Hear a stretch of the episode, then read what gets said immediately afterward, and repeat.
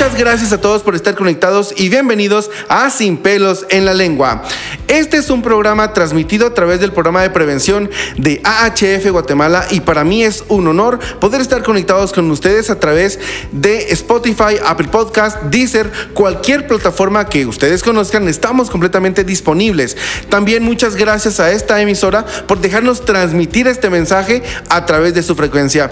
Hoy vamos a hablar un tema muy importante, un tema que nos tiene eh, pues con muchas preguntas, muchas dudas, preguntas que ustedes también nos han hecho a través de las redes sociales, a través de Instagram, a través de Facebook. No olviden seguirnos a través eh, de arroba AHF Guatemala. Estamos en TikTok. Síganos, vamos a TikTokear juntos, vamos a Facebookear, vamos a interactuar con ustedes. Hagan sus preguntas si ustedes quieren saber más sobre este y otros temas. Eh, escríbanos, con muchísimo gusto les vamos a responder. También quiero invitarlos a que si ustedes quieren hacerse su prueba de VIH o sífilis, nos pueden escribir a través del WhatsApp que les va a aparecer en la pantalla o a través de Facebook AHF Guatemala. Estamos para servirles y resolver tota-, totalmente sus dudas. Si ustedes están, eh, viven con VIH y no están en tratamiento, también escríbanos y nosotros con muchísimo gusto les brindamos el servicio de vinculación hacia los servicios eh, eh, médicos que son completamente gratuitos. El tema de hoy es un tema muy importante, un tema que pues tenemos dudas si existe aún en Guatemala, existe en el mundo, cómo nos va en relación a este tema. Hoy vamos a hablar sobre tuberculosis y VIH. Así es, sobre tuberculosis y VIH. Y para ello tenemos al experto, tenemos al doctor Luis Sánchez del eh, Observatorio Social de Tuberculosis Guatemala. Doctor, ¿cómo está? Bienvenido, ¿cómo ha estado? Hola David, muy bien, muchísimas gracias por la invitación. Y bueno, este, estoy a la disposición absoluta para cualquier interrogante o pregunta que ustedes tengan sobre este tema que es sumamente trascendental, sumamente importante, no solamente para el país, sino también para el mundo entero. Así es, muchísimas gracias doctor. Doctor, cuéntenos cuál es su puesto en el, en el observatorio. Bueno, eh, el Observatorio Social de Tuberculosis de Guatemala tiene un año de funcionamiento. Este, en América Latina hay ocho observatorios eh, que funcionan justamente para cerrar las brechas de los casos de tuberculosis que no han sido diagnosticados ni tratados.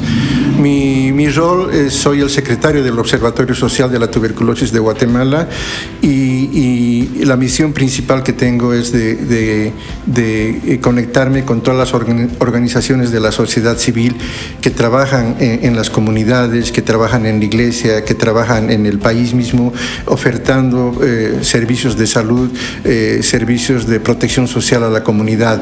Entonces, eh, la idea principal es que todas las organizaciones de la sociedad civil sean protagonistas de las enfermedades de la comunidad y en este caso de la tuberculosis. La misión, también quiero comentarles, es de que existe una amplia brecha de casos de tuberculosis, no solamente en el país, en América Latina y en el mundo, que no fueron ni diagnosticados ni tratados y eh, con la participación de la sociedad civil consideramos que esa brecha va a ser posible cerrarla y vamos a poder, poder detectar el mayor número de casos de tuberculosis en el país y en el mundo teniendo en cuenta que la tuberculosis es una enfermedad infectocontagiosa, y, ese es el detalle, ¿no? que eso es lo que hace de que sea persistente eh, en, el planeta. Oh, qué, interesante la información que nos comparte eh, doctor Sánchez. El observatorio entonces en Guatemala, eh, ¿en dónde está ubicado, doctor? Bueno, nosotros tenemos un albergue que es la Fundación Fernando Iturbide, que muy, eh, le puedo decir, eh, con, mucho, con muchas expectativas ha, recibido al Observatorio Social de Tuberculosis y trabajamos conjuntamente con la Fundación Fernando Iturbide, que es una, una institución que maneja el tema del VIH, entonces estamos muy compenetrados y trabajamos en equipo con ellos. Así es. Muchísimas gracias, eh, doctor. Eh, doctor, cuéntenos qué es, qué es la tuberculosis. Queremos hoy saber ¿Qué es la tuberculosis? Muy bien, es una pregunta buenísima, puesto que la tuberculosis es una enfermedad milenaria, ¿no? Eh, milenaria que la, tuberculosis ha existido, la tuberculosis existe y la tuberculosis existirá mientras existan las condiciones de pobreza, pobreza extrema en el planeta. La, tuberculosis es una enfermedad infecto-contagiosa, para empezar, ¿no? Entonces, este, esta enfermedad principalmente asienta en las personas que tienen bajas defensas inmunológicas, es decir, eh, son personas que tienen cierto deterioro inmunológico ¿no? en el organismo, y puedo decir, por ejemplo, las personas desnutridas, las personas que cursan con el virus de la inmunodeficiencia humana, aquellas personas que cursan con enfermedades metabólicas descompensadas, diabetes, por ejemplo, u otras enfermedades que reciben inmunosupresores que, que deterioran un poco el sistema inmunológico y esas son las personas que están predispuestas a tener la tuberculosis. Hay una, hay una gran variedad entonces de personas que están expuestas a la tuberculosis porque eh, pues este, esto, este tema de la tuberculosis ya, ya ha sido como olvidado, cada vez se escucha menos, pero creo que es algo que, a lo que le tenemos que poner mucha atención porque la tuberculosis aún está eh, en la vida de muchas personas actualmente, no solo en Guatemala, sino también en el mundo. Eh, doctor, ¿cómo se puede contraer tuberculosis? Perfecto. Este, es una cosa así tan, tan sencilla la, forma de transmitir la tuberculosis es a través de las gotitas de saliva, ¿no? O sea, para hablar un poco de, un poco de tecnicismo se llama las gotitas de fluge, ¿no? Que fluge ha sido el quien ha estudiado esas gotitas. Y son las gotas que usted al, al emitir la voz, al cantar, al charlar, al estornudar, al toser, se van emitiendo estas microgotas que uno a simple vista no las puede mirar. Sin embargo, en cada gota, si es una persona que tiene la tuberculosis, está llevando llevando o cargando en cada gota los bacilos de Koch y estos bacilos de Koch son los que transmiten la tuberculosis, pero en personas que son susceptibles a contraer la enfermedad, que eso es muy importante decirlo. Por ejemplo, en el caso mío yo he trabajado muchos años con pacientes con tuberculosis y me preguntarán, y doctor, ¿por qué usted no tiene tuberculosis? Pues es porque yo soy una persona que me he nutrido bien, creo yo, tengo mi sistema inmunológico en muy buenas condiciones y mi respuesta inmunológica es muy positiva a la no presencia del bacilo de coque en mi organismo. O sea que tener, tener, eh, tener buena, buena, buena, buen sistema inmune, comer bien, alimentarse bien, eh, comer frutas y verduras, todo eso nos ayuda y contribuye a que no eh, contraigamos em, tuberculosis. Es muy importante el estilo de vida que tenemos, es muy importante los factores de alimentación, de, pues uno eh, descuidarse la gripe o no da por eso. Eh, no precisamente, sino que tiene que haber siempre un componente inmunológico ¿no? para contraer la enfermedad. Es decir, que, por ejemplo, y, no tengo pena decirlo, Guatemala es uno de los países que tiene las tasas más altas de desnutrición crónica de América Latina y de Centroamérica, uno de los primeros lugares, ojo con eso. ¿no? Entonces, estas personas son altamente susceptibles y altamente vulnerables a tener, a desarrollar la enfermedad de la tuberculosis. Entonces, ese es un detalle muy importante. Las personas que tienen el VIH también no tienen su aparato inmunológico eh, deprimido, depauperado, etcétera, entonces son eh, altamente susceptibles y, vulnerables a, contraer también la tuberculosis. Es, muy interesante pues conocer este tipo de información, ya que eh, pues comer eh, no sanamente, comer un chuco, almorzar un chuco, una tu Coca-Cola, pues también puede contribuir a que, a, que tengas malas defensas. ¿Es así, doctor? Eh, puede ser, pero quizás vayamos un poquito más a, a, lo profundo y quiero, quiero hacer este comentario, ¿no? Que Guatemala tiene también un alto porcentaje de gente que vive en pobreza extrema, ¿no? Entonces, cuando se habla de pobreza extrema y si queremos conocer el concepto de, pobreza extrema, es que son familias enteras que viven con un dólar al día, ¿no? Si estamos hablando de 8 o 9 quetzales diario para toda la familia y eso absolutamente no alcanzaría ni siquiera para comprar una tanda de tortillas, que es el pan nuestro de cada día en Guatemala. Entonces, este, eh, la pobreza extrema este, condiciona per se a la desnutrición ¿no? en, en, en, la persona y en la familia misma. ¿no? Y este hecho de ser personas desnutridas, por supuesto que repercute en, en, la maduración del aparato inmunológico y en una respuesta adecuada a las enfermedades, y en este caso a la tuberculosis. Entonces, puedo decirte que la desnutrición es un factor determinante ¿no? para, para tener un terreno predisponente para tener la tuberculosis. Entiendo, entiendo muy bien, doctor. Entonces, doctor, eh, por, todos los, por todos los factores que usted me comenta que nos ponen en riesgo para poder contraer eh, tuberculosis, eh, ¿cómo puedo saber yo, cómo me detectan si yo ¿tengo tuberculosis o no tengo tuberculosis? Perfecto, esa es una pregunta muy buena, ¿no? Es decir, ¿y ¿cómo sé si yo tengo tuberculosis o no tengo tuberculosis? Entonces, eh, en, en el campo de la medicina y en todos los estudios que se han ido realizando, por ejemplo, una persona que tose y expectora por más de 15 días, eh, en, nuestra, en nuestra jerga se llama sintomático respiratorio, ¿no? sintomático respiratorio. Y el sintomático respiratorio en los países de alta carga vacilar, en los países donde la incidencia y la prevalencia es muy alta, se dice que es sospechoso de tuberculosis mientras no se demuestre lo contrario. Pero también hay que entender que entre un 80 y 90% de las tuberculosis son pulmonares. Y al ser pulmonares, el síntoma clásico es la tos. Entonces, persona, como le dije, que tose y expectora por más de 15 días, per se se convierte en un, en un sospechoso de tuberculosis mientras no se demuestre lo contrario al realizar las pruebas correspondientes eh, para diagnóstico en laboratorio. Doctor, sabiendo esto, doctor, eh, existen más tipos de tuberculosis porque me menciona tuberculosis eh, tipo pulmonar, entonces quiere decir de que hay más tipos. ¿Nos puede contar un poquito más sobre eso? Claro que sí. Este, eh, eh, por ejemplo, en los niños, en los niños, por eso el, temor en, los niños desnutridos, por ejemplo, ¿no? si no están vacunados con BCG, que se llama el bacilo calmet-guerin, estos niños son muy propensos a tener las tuberculosis más graves del infante, que se llama, ¿no? La tuberculosis miliar diseminada, la meningitis tuberculosa, etcétera. Entonces, sí, es de mucho cuidado aquello. Entonces, estamos hablando de tuberculosis miliar, estamos hablando que es una tuberculosis diseminada, estamos hablando de una meningitis tuberculosa, que es una tuberculosis que afecta al sistema nervioso central, a las estructuras del sistema nervioso central. También tenemos la tuberculosis ósea que afecta a los huesos. En fin, el bacilo de Koch se disemina en todo el organismo, pero generalmente repercute en estos, en estos sistemas y en estos órganos. Qué interesante, qué interesante eh, información, doctor. Bueno, entonces, eh, hay entonces diferentes. Yo pensé que solo te daba tuberculosis y ¡pum! tuberculosis. Pero eh, el doctor pues ya nos ha explicado que existen más tipos de tuberculosis. tenemos que tener mucho cuidado.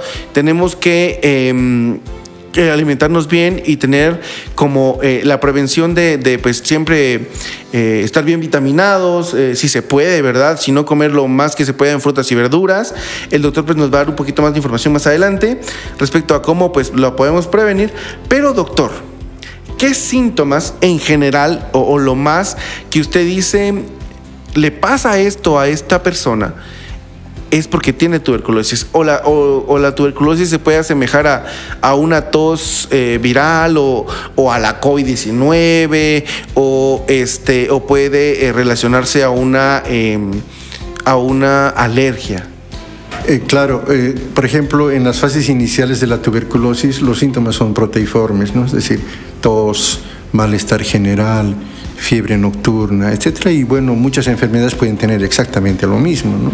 Pero también hay que investigar, ¿no? Cuáles son los orígenes de este problema. Probablemente en el entorno familiar ha habido una persona que ya contrajo la tuberculosis o tiempo atrás alguien tuvo tuberculosis en ese entorno y si ese entorno familiar es un entorno que viven en pobreza, pobreza extrema, hacinamiento, etcétera. Entonces son detalles que nos permiten identificar o por lo menos encontrar la línea de conducción para llegar a la, tuberculosis. Los síntomas, pues como les, les, dije anteriormente, como ataca al pulmón principalmente, la tos es un, es un signo muy, muy categórico ¿no? para si probablemente tenga tuberculosis esta, esta persona. Pero también hay que sumar otros elementos, ¿no?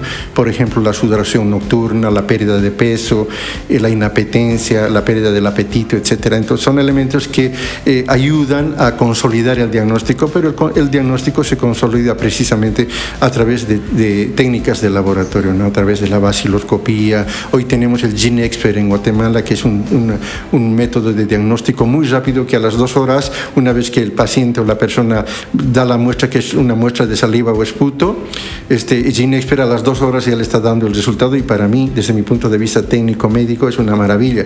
Antes se esperaba mucho tiempo, se hacían los cultivos, el cultivo duraba tres meses. Hoy ya no, hoy tenemos GeneXpert y el GeneXpert en dos horas nos está dando un resultado positivo o negativo para una adecuada toma de decisión para el paciente. Excelente, eh, doctor. Eh, doctor, ¿cómo podemos, em, ¿cómo podemos prevenir la tuberculosis?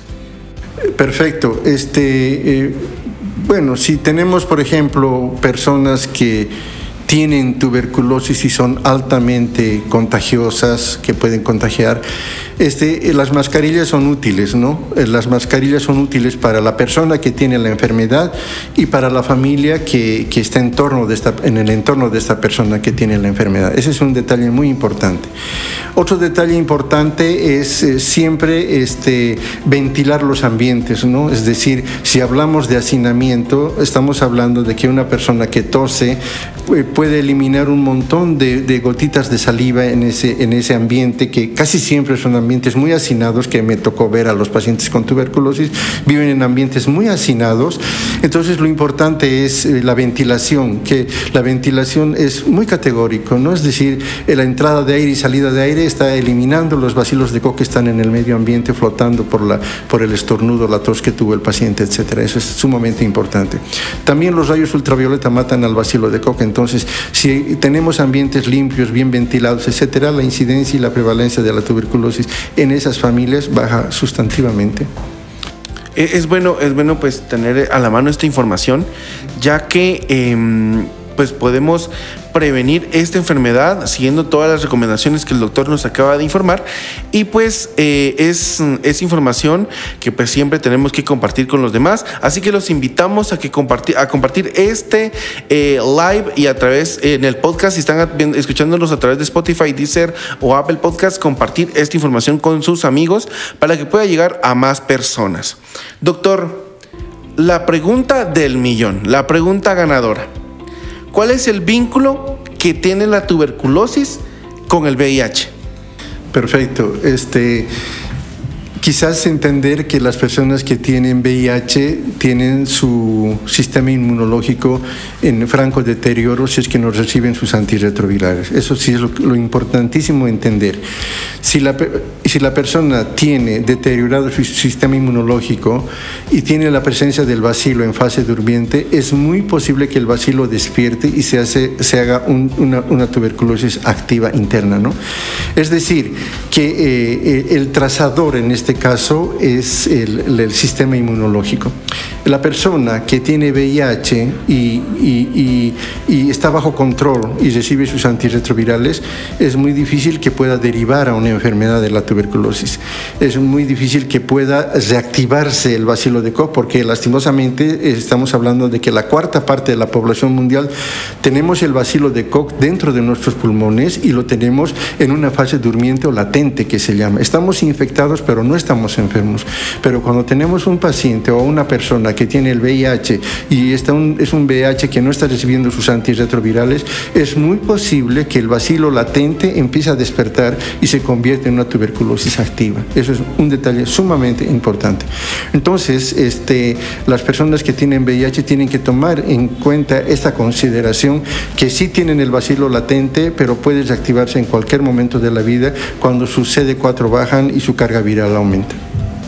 Es muy importante que siempre eh, mantengamos la carga viral y los CD4 pues en, un estado controlado. Si ustedes no están recibiendo tratamiento contra el VIH, pueden escribirnos a través de WhatsApp, a través de Facebook, para que podamos eh, vincularlos a los servicios médicos, que son completamente gratuitos. También todos los servicios de acá, de AHF Guatemala y los centros de orientación que están ubicados en seis partes del país, son completamente gratis. Estamos en Petén, Mazatenango, San Marcos, Izabal, Ciudad de Guatemala, y estamos en Cobán. Así que cualquier información, cualquier asesoría en este tema, pueden escribirnos a través de Facebook o WhatsApp y con muchísimo gusto los vamos a atender y brindarles toda la información lo más actualizada que tengamos eh, y la, información pues más actualizada posible.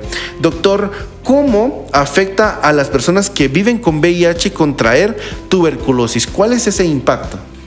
Si bien este, eh, si se revisan, por ejemplo, las estadísticas, eh, se ha visto de que eh, se dice que el tiro de gracia que le da a la persona que tiene VIH es el vacilo de Koch. Es decir, el vacilo de Koch se encarga de eliminar o de matar a la persona que tiene el VIH. O sea, eso es muy importante. Es decir, una persona que tiene el VIH tiene una puerta abierta a la entrada del vacilo, al Mycobacterium tuberculosis. Y el Mycobacterium tuberculosis se reproduce de una manera eh, eh, eh, exponencial y rapidísima en esta persona que está totalmente depauperada. Entonces, si vale la pena decir decir en este término, este, el bacilo de Koch encuentra un buen caldo de cultivo para su reproducción y se encarga exactamente de, quitarle la vida a la, a la, persona que tiene el VIH. Eso estadísticamente se ha visto en todo el mundo de que el bacilo de Koch, si me permiten esta expresión, es el que le da el tiro de gracia a la persona que eh, porta el virus de la inmunodeficiencia. Entendemos, doctor. Eh, el VIH, pues cuando una persona eh, vive con VIH, pues es necesario hacerle pruebas de tuberculosis, si no estoy mal. Sí, correcto, sí, correcto. O sea, eh, eh, eso debería ser un mandador, ¿no? Es decir, que todas las personas que tienen VIH se debe descartar la presencia del bacilo de coca activo. Es posible que tenga en, fase latente, pero es importante que es posible esto, es eh, descartar que la persona esté cursando con una, una enfermedad de la tuberculosis que todavía no ha sido detectada, ¿no? O no ha sido evidenciada. Entonces, todas las personas que tienen el VIH necesariamente tienen que someterse a las pruebas para, para descartar la tuberculosis en él.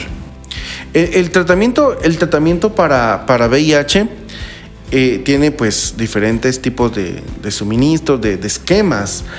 Eh, y me imagino que la tuberculosis también. Pero ¿qué pasa si yo, eh, si yo vivo con VIH y la persona, yo, yo estoy tomando medicamentos, pero este me detectan, me diagnostican tuberculosis. Eh, ¿Tengo que tomar el mismo medicamento o debo de cambiar de medicamento? Obviamente bajo el, la asesoría de, los doctores que nos atienden en las unidades de detección integral.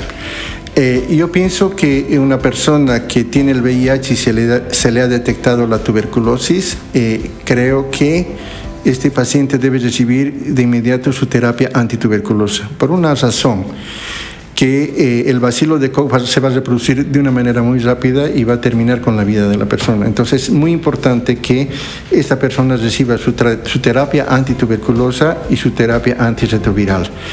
La terapia antituberculosa consta principalmente de cuatro fármacos, isoniazida, rifampicina, piracinamida y etambutol, y cada uno de estos medicamentos actúa en diferentes momentos del bacilo de Koch donde éste se encuentra. Entonces creo que es importante que estos cuatro medicamentos sí tienen que ser tomados eh, en, base a la prescripción y recomendación del médico tratante. Lo mismo los antirretrovirales tienen que ser tomados de acuerdo a la, a la prescripción y recomendación del médico tratante. Entonces este paciente o esta persona tiene tiene que recibir el tratamiento antituberculoso y tiene que recibir su tratamiento antirretroviral. Una vez que el paciente sale de la tuberculosis, o sea, es curado de la tuberculosis, este paciente tiene un buen pronóstico de vida mientras reciba sus antirretrovirales. Los antirretrovirales le, le garantizan la vida del paciente que es portador del virus de la inmunodeficiencia humana. Y ese es un detalle muy importante y vemos mucha gente que ha superado la tuberculosis y hoy solamente se queda con sus tratamientos antirretrovirales y su vida la hace de una manera muy normal. Doctor, podemos, se puede curar. El VIH, como sabemos, el VIH pues no se puede curar, pero sí tratar y eh, tener una vida, una vida normal, una calidad de vida excelente como cualquier otra persona. Pero la tuberculosis, la tuberculosis se cura o no se cura?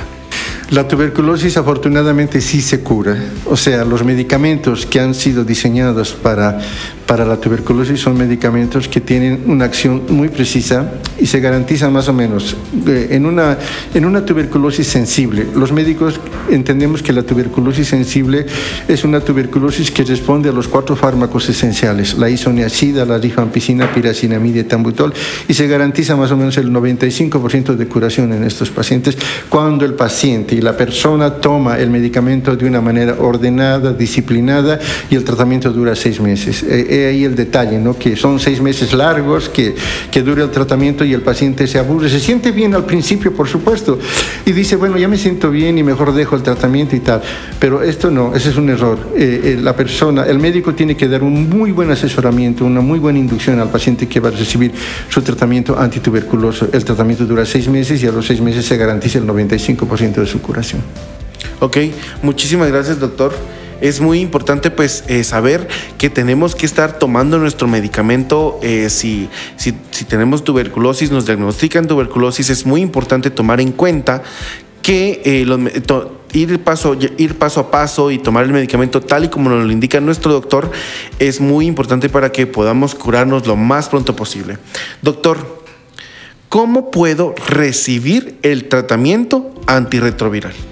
Perdón, perdón, perdón, cómo puedo recibir el tratamiento antituberculosis? Ok, perfecto. Este, lo que sí hay que entender una cosa que eh, el, sistema de salud, es decir, el Ministerio de Salud, eh, está en una obligación, ¿no? en una obligación cívica de, eh, de dar el medicamento en forma gratuita a todos los pacientes que padecen esta enfermedad.